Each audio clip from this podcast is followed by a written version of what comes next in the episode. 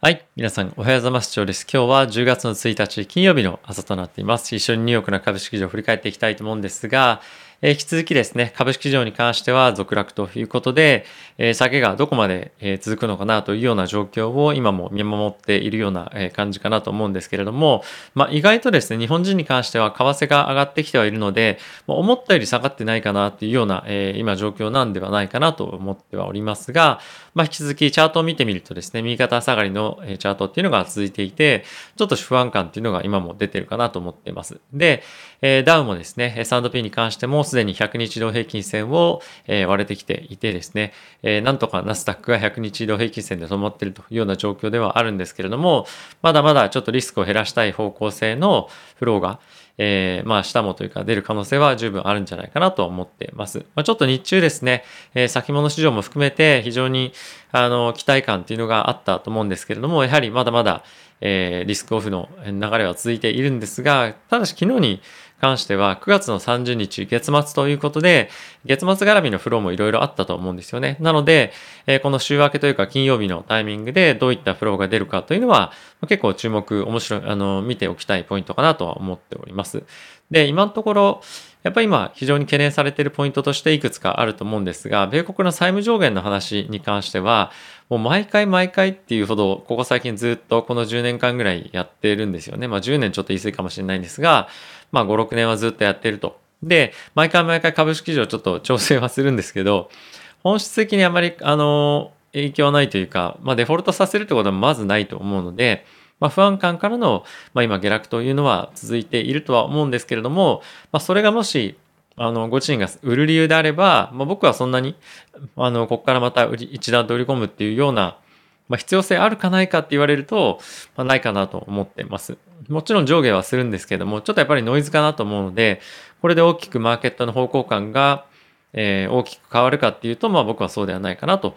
思っております。で、それよりやっぱり心配なのは、え中国ですかね。で、これは中国恒大の方ではなくて、中国の今の電力不足に関して、え、今非常にやっぱり懸念が高まっていて、さらにですね、米国の、あの、あすみません、中国の、え、物価の上昇っていうところが見込まれたりだとか、あとはやっぱり電力不足によって、今中国の方で結構やっぱ工場が止まってたりするんですよね。で、今日はやっぱ CNBC でもニュースとして出てましたし、ちょっと僕のですね、あの、親しい友人の方で、まあ、親しいというふうに言わせていただいかわかわかんないんですが、えー、いろいろと情報交換させていただいている方で、えー、中国の方でですね、結構もう工場がオーバーナイトというか、あの、深夜ですね、止まってしまうところが多くて、まあ、生産できないというところが結構増えているので、まあ、実質キャパシティ的に5割から6割ぐらいでしか運用できないっていうところがですね、非常に多いんじゃないかと思うんですよね。なので、まあそういったところを考えてみると、やっぱり中国の経済は、まあ短期的にかもしれませんが、少し厳しい状況が続き、かつそれが GDP だったりとかに反映してくると、やっぱそのあたりの数値を見てですね、ショックを受けて株売るみたいな感じの、まあ流れがですね、あの、この第3四半期、第4四半期にえ出てくるタイミングどっかであると思いますし、やっぱり引き続き不安定な状況は続くかなと思ってます。で、え短期的にちょっとやっぱりいろいろと動きたいと、あの、この下落怖いなっていう方は、やっぱり少し、あの、リスク量を減らしても、まあ、全然いいかなとは思ってます。ただし、あの、3ヶ月とか半年とかの、まあ、下落は全然、あの、気にしないよと、横ばい全然 OK みたいな感じの人であれば、まあ、冬継続をして、え長期で上昇していく、まあ、その流れを取るというところが、まあ、一つあるんではないかなと思います。まあ、これは本当にストラテジーによっても違うと思いますし、あの、普段から、まあ、あの、毎日毎日株式市場を見るかどうかっていうところにも、あの、大きく関わってくると思うので、まあ、このあたり少し人によって、えー、戦略というか取引の、まあ、回数変えていくとは思うんですけども、やっぱり今のところそういった不安定、不確定要素があるっていうのは、まあ、一つ、あの、大きく理解しておくべきポイントかなと思っています。で、米国の方なんですけれども、え、テーパリングに関してはもうかなり織り込んでいると思うので、え、10月、11月のタイミングでテーパリング絡みでの、え、何かショックみたいのはないかなと思うんですが、唯一あるとすると、え、雇用統計ですよね。雇用統計の数値が、ま、悪くなってきたりすると、まあ、かなりそこは、まあ、僕の中でマイナスに行くっていうことが、もしかするとあるんじゃないかなと思ってるんですね。あの、米国の今の方でワクチンを打たなかった人が、あの、雇用打ち切りますみたいな結構ニュースが出てきていて、そういった影響も少なからずやっぱあると思いますし、思った以上に短期的に悪い数値が出るというのもあると思うので、まあ、そのあたりは、あの、ダウンサイドのリスクっていうのは、まあ、一定程度あるかもしれないというのは、頭に入れておくべきポイントかなと、そこに対しても思ってます。なので、ちょっとやっぱり今、アップサイドへのリスクというか、あの、上昇する要因っていうのが、そんなにないかなと、あの、思うのは正直なところですよね。なので、まあ、しばらくの間は、まあ、ダウンサイドもしくは、平行移動っていうところ、レンジっていうところがですね、あの、見ておかなきゃいけない、まあ、相場の方向感かなと思います。一方で、まあ、なんでそこまで心配しすぎてないかっていう理由の一つとして、ラッセル2000ですね、あの中小小型株の、ま、インデックスに関しては、もう引き続きレンジで、ここのレンジを下にブレイクしない限りは、まあ、結構まだまだ安定してるかなと個人的には、えー、思ってます。やっぱり大きくマーケット下落するタイミングで、この小型株が主導して大きく下げていくっていうところが結構あったりもするので、まあ、このあたりが大きく崩れない限りは、マーケットまだ持ちこたえられるんじゃないかなと思いますし、まだそんなに危機感はあの正直出てないとあの思ってます。で、僕のポートフォリオ自体も、あの一番良かった、ここ最近の一番良かったところから3%、2%ちょっとぐらいなんですね、下落が。まあ、為替もあると思うんですけれども。まあ、そういったところを考えてみると、まあ、無理に動く必要は僕の中ではですね、僕としてはまだないかなと思ってます。ただし、キャッシュを作りながら、どこで取っていくのか、まあ、どこで動いていくのかっていうのも結構重要かなと思いますし、あと結構キャッシュウッドさんがこれよくやってることなんですけれども、まず、あの、非常に好調な銘柄、いい銘柄持っておきますよね。で、それよりも成長性がある銘柄で小型株とかっていうのは結構やっぱりガツンと落ちたりするんですよ。例えばなんですが、僕はよく999はキャッシュみたいに言ってますけども、999が1%落ちて、別の買いたいなと思ってる株が5%落ちたとしましょう。そうすると、ま、4%分差がありますよね、このパフォーマンスって。なので、まあ、そうすることによって、あの、まあ、普通に、もちろん、そもそもの資産の割合は下落してはいるんですが、あの、まあ、比較感で言うと4%近くやあの安いところで買えてるのと同じことなので、まあ、そういうふうに資金の運用をしていくっていう方法もあるので、そのあたりは本当にやっぱり人によっていろいろリスクの調整、運用の方法あるかなと思ってはいるので、えー、まあいろいろと考えていただけたらなと思っております。はい。まあ、昨日に関しては小型株あまり、えー、注目これですね、みたいな感じは、まあ、決算のものがあったので、あの、そんなには、えー、ないんですけれども、結構やっぱりここ最近はその中国絡みのところで、今中国ってオーストラリアとちょっと揉めていて、えー、オーストラリア製の石炭っていうのを輸入しないというか、あの、ようになっているんですね。だからそういったこともあって、石炭の燃料が、あの、価格が結構上がってたりとかっていうのもあって、BHP とか、えリオティントとかの、え価格が、今、あの株価ですね、上がってたりとかっていうのは、まあ、一つある、えー、ポイントかなと思っております。はい。え、ここからですね、皆さんと一緒にニュース見ていきたいと思うんですけれども、え、まずですね、え、中国恒大なんですが、まあ、現在9月30日満期の利財商品というニューんですけれども、まあ、これはあの、金融商品ですね、個人の投資家向けの金融商品が、え、あるんですけれども、利払いがですね、えー、まあ、ちゃんとします。利払いというか、ま、支払い、えちゃんとしますよと。まあ10%、の支払いを実施したっていうことなんですけれども、まあ、これが、まあ、今後、あの、まあ、国内向けには支払ってるんですが、じゃあ本当に国外向けにはもう払わないのかとか、まあ、そのあたりも継続的にやっぱり注目していきたいポイントではあるんですが、若干ですね、ちょっともう、このネタに関しては、飽きたよっていうような感じも、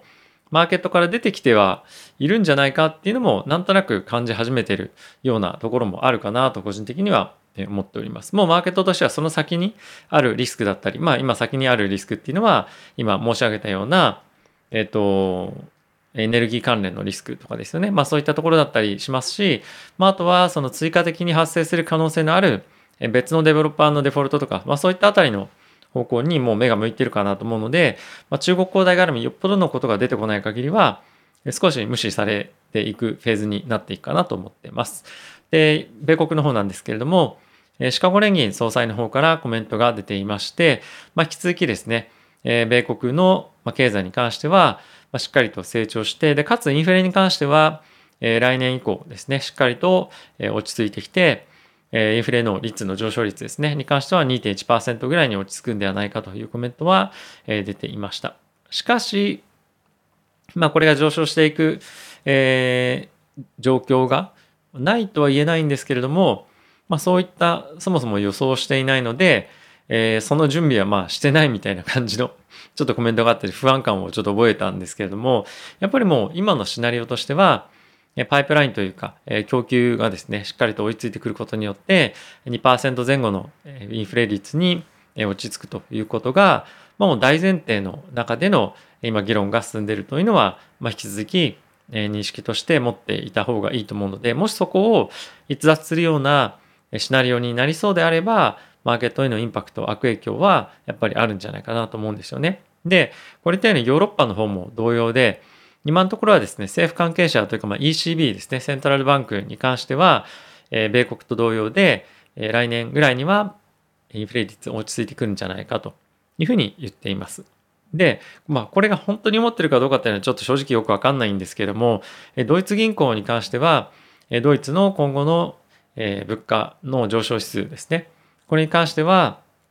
まあ、思ったよりも高くいくんじゃないか、2%超える水準を維持する可能性が高い。むしろそっちの方がメインのシナリオだっていうふうに言ってるんですね。でおそらくアメリカの方も、なんとなくなんですが、まあ、民間の人っていうのは、あの、もうちょっと悲観的に物事を見ていると思うので、えそういう状況がメインシナリオとして、えー、見てるんじゃないかなと僕は思っています。で、えー、そうすると、えっ、と、じゃあ今後どうなっていくのか、物価が上昇していくとどうなっていくのか、でやっぱ金利が上昇していくというところかと思うんですけれども、まあ、これは金利が上昇することが悪いとかっていうのではなくて、金利が加速度的に上昇していくのが悪いなので、このあたりは、あの、一概に金利上昇イコール株下落だよね、みたいな感じで考えるよりも、えっ、ー、と、そのスピード感っていうところを考えるのと、あとは、パウエル議長とかがですね、今後その物価の指数の、えー、高止まり感っていうのを、まあいろいろちょっと、まあいろんな方法を使って伝えていくと思うんですね、マーケットに対して。で、その伝え方とかも結構非常に重要になってくるので、まあ、このあたりは、あの、一段、一様に、えー、悲観的になるのではなくて、その辺のコミュニケーションの仕方だったりとか、あとはなぜ物価が今後も上がり続ける場合はですよ、上がり続けているのかっていう理由も非常に重要になってくるので、まあ、そのあたりはニースをしっかりと見ながら判断をしていくというところが重要になってくるかと思います。はい。で、次なんですが、米国の議会はですね、一応つなぎ予算の可決で、えー、政府機関の閉鎖っていうのは回避されたんですけれども、債務上限の引き上げはですね、今後も継続して議論になっていくということで、え、このあたりですね、イエレンさんが、イエレン財務長官が、ま、引き続き、えまだまだ、あのこのあたりリスクちゃんと高いですよ、みたいなことをですね、警告をしているわけなんですが、はい、もう早くしてほしいですね。この、お家騒動じゃないんですが、あの、こんなこと本来やってる場合では今ないと思うので、しっかりと議論していただきたいなと思っております。まあ、あの、デフォルトするかどうかに関しては、デフォルトしないとほぼ全ての人がみんな思ってはいるんですが、あの、デフォルトしなくても、えこういった議論が遅れることによって、やっぱり金融機関なんかに関しては、その債権を持っていると万が一損したらどうすんのみたいな感じになったりもするので、処分したりやっぱしないといけないんですよね。債権だったりとかに関しては。なので、まあ、このあたりは、やっぱり短期的なセンチメントは、まあ、嫌がおにも、えー、まあ、マイナスにならざるを得ないというか、システムリスク管理上もそうならざるを得ないというところはあるので、まあ、この2週間、3週間、えー、不安定な状況続くというのは、もう覚悟の上でポジションをキープするのであればですね、ホールドすべきかなと思ってます。で、もし耐えられないのであれば、あの、リスク量を減らした方がいいと思います。単純にヘッジをするとかっていう考え方よりも、持ってるポジションを減らすというところが僕はいいと思います。はい。で、次、米国の GDP、これ確放値なので、えー、まあ、確放値っていうのは何かっていうと、まず速報値っていうのが一番最初に発表されて、で、その後にだんだん精度の高い情報を追加的に出していくっていう風になっていて、確保値は3回目かな。で、最終的な、えっと、これ確定ですよっていう数値を今回出すんですけれども、第2四半期は6.7%増加ということで、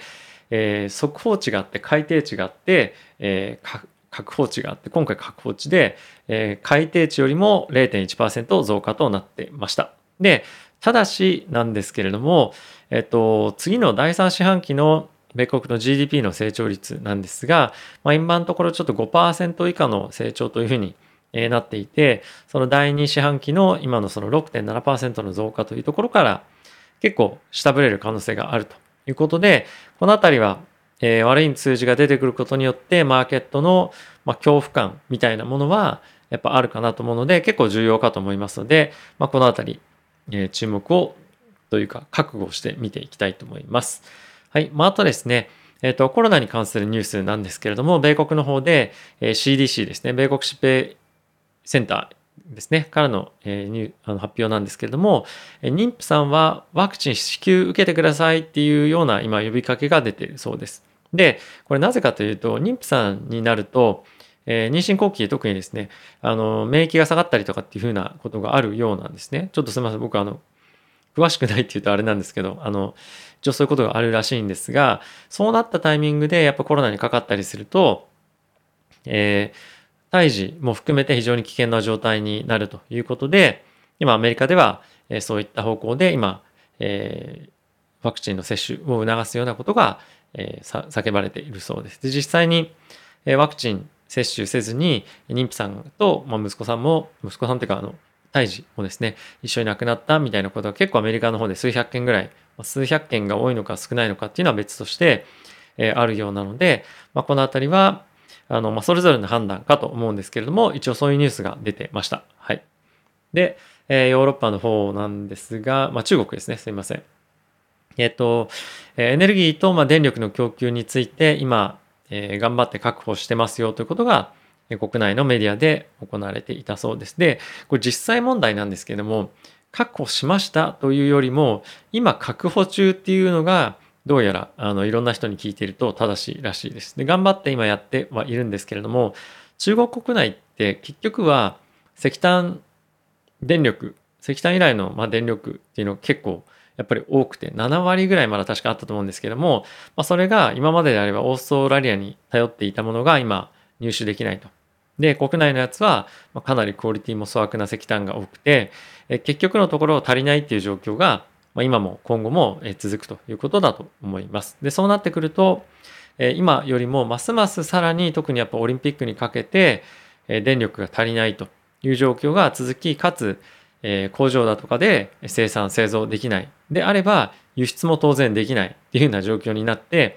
輸出ができないイコールアメリカはそういった安いものを買えないじゃあまた物価上がるみたいなそんな感じのスパイラルがしばらくの間続く可能性があるので、まあ、そういったリスク皆さんもちょっと頭の中に入れて、え、おいていただけたらなと思います。えっ、と、それに対してどう対処していくかっていうのは、まあ、その時々のマーケットのセンチメントとかにも僕はよると思うので、まあ、一概には言えないんですが、まあ、一つ言えるのは、ポジティブな要素ではないので、えー、やっぱり今年から来年の前半にかけて、うん、下落するとかっていうか、まあ、不安定な状況が続くと思うので、無理にリスクを取らないということが大事かなと思っています。まあ、あとは結構仮想通貨をおそらく持っている方であれば、ここ最近の、えー、仮想通貨自体もちょっと下落していた局面はありましたけれども、まあ、ここ数日の動きという観点からすると、まあ、かなりサポートされていると思うんですよね、ポートフォリオが仮想通貨持っている方は。なので、そのあたりは、ポートフォリオのリスク分散という観点から、えー、何を持ってるかによるので株だけの人は結構やっぱり厳しいと思いますし債券の方も、まあ、今債券も下がってたりするんですよね。なので、まあ、為替持ってるのか不動産持ってるのかあとは仮想通貨なのかでまたいろいろと感じ方結構違うと思うのでこの辺りは、えっとまあ、一概にはいろいろと判断できないというか悪いですねみたいな感じは言えないのもまあそういったところもあるかなと思っています。でもしあの仮想通貨もっと情報欲しいなという方はですね、えっと、僕の概要欄の方にもあるんですがぜひ仮想通貨チャンネルの方も見ていただければと思っています。まあ今非常にえー、パフォーマンス安定してきてるかどうかっていうような局面でもありますし、来年に関しては本当に別の動画もちょっとお伝えをしたんですが、もう仮想通貨の、あの、に対して本当に大手の投資家が今バンバン入ってきていて、でかつ来年に関してはもっともっと大きな資金の割り当てを今後する予定になるはずです。なので、え来年はですね、まあ思った以上に期待できる年になるんじゃないかなと僕は思っているので、えそこへの資金の供給っていうのは、まあ、供給というか、あの、ポートフォリオの割り当てに関しては、まあ、引き続き、え維持をしていきたいし、もしくは、ま追加的な購入も考えているというような状況であります。はい。えー、皆さん、今日も動画ご視聴ありがとうございました。もうついに10月入りましたね。あと3ヶ月で2021年も終わりますけれども、えー、早いですね。本当に 驚くほど早いんですが、えこうして皆さんとですね、えいつも動画見ていただいたりとか、えコメント欄だったりとかで、えコミュニケーション取らせていただけるの本当に感謝しております。え今後もですね、ぜひよろしくお願いいたします。えもしこのチャンネル応援してくださるという方がいらっしゃいましたら、えチャンネル登録や、あとはベルボタンも押していただけると、このチャンネルのサポートになりますので、えぜひよろしくお願いいたします。ではまた次回の動画でお会いしましょう。さよなら。